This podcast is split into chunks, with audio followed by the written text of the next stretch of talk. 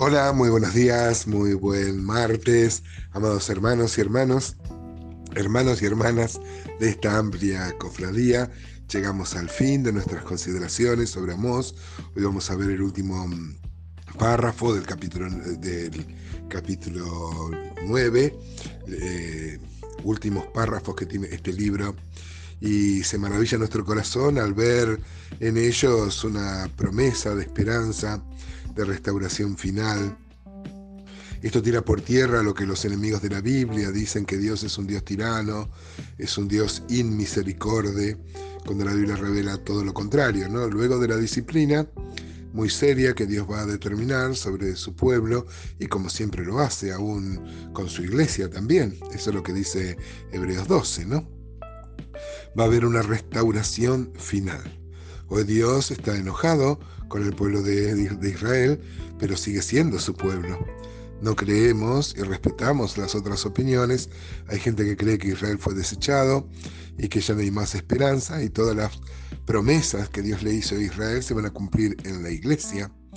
Eh, nosotros entendemos eh, humildemente que Dios no es como los políticos, que Él promete, falta un reino milenial donde también se van a dar cumplimiento estas profecías, una restauración final, un, un, dominio mundial que nunca ha tenido el pueblo de Israel. Dios le prometió esto a David. Entonces, pero también tenemos que decir que como los profetas en general y los profetas menores en particular, sus profecías eh, tenían un cumplimiento inmediato, un cumplimiento mediato y un cumplimiento escatológico que tiene que ver con el final de los tiempos. La misma palabra, la misma profecía se puede aplicar este, a la restauración, por ejemplo, los tiempos de Zorobabel, si bien este, Amós predica en el reino del norte, este, se puede aplicar a lo que pasaron en el reino del sur como el tiempo de la restauración, tiempo de Zorobabel y Jesúa, Ageo y Zacarías, eh, Esdras y Nemías. También este, podemos sacar ejemplo, claro, estas bendiciones se cumplen en la iglesia, pero no cabalmente. Eh, cabalmente se van a cumplir en el milenio. Lo que entendemos es la última dispensación del orden, de la economía divina que Dios determinó sobre la, sobre la historia. Así que vamos a leer estos cuatro versículos nomás, pero tan ricos y tan esperanzadores y tan llenos de, de, promesas que alientan tanto nuestra fe. Dice Amós 9:11, entonces, en aquel día yo levantaré el tabernáculo caído de David y cerraré sus portillos y levantaré sus ruinas y lo edificaré como en el tiempo pasado para que aquellos sobre los cuales es invocado mi nombre posean el resto de Edom, sus enemigos, y a todas las naciones, dice Jehová, que hace esto.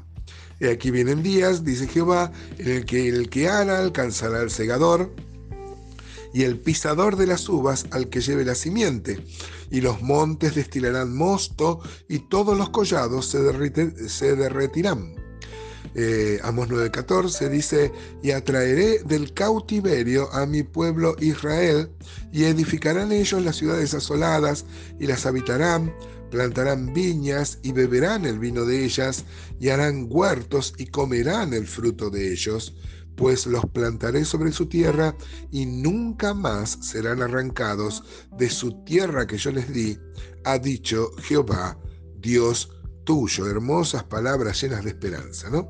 Eh, Amos 9:11, el que dice, en aquel día yo levantaré el tabernáculo caído de David, decimos que tiene un cumplimiento parcial eh, con el nacimiento de la iglesia. Es más, uno puede ir a Hechos capítulo 15 y el mismo Jacobo ahí este, va a tomar esto, dice Hechos 15, 15, y con esto concuerdan las palabras de los profetas, como está escrito, después de esto volveré y reedificaré el tabernáculo de David que está caído, repararé sus ruinas y lo volveré a levantar. Vieron que en el Antiguo Testamento Dios les mandó a su pueblo tener un templo.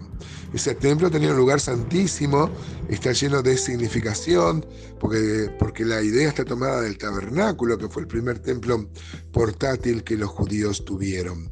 Este, luego David, en un tiempo, él le va a edificar, eh, luego de, que el arca caiga en manos de los filisteos, que él lo quiera traer al estilo filisteo, recuerdan la muerte de Usa, eh, ahí lo va a traer a Jerusalén, él va eh, a, danzar, se va a dar mucho énfasis en la alabanza y, se, va a poner una especie de choza para poner el arca, el arca de Jehová, el arca del pacto, el arca con el propiciatorio, el arca que nadie podía ver y que ahora estaba expuesto así, anunciando lo que interpreta Jacobo es el nacimiento de la iglesia. En aquel tiempo el tabernáculo seguía estando armado en Gabaón y no tenía arca, ¿no?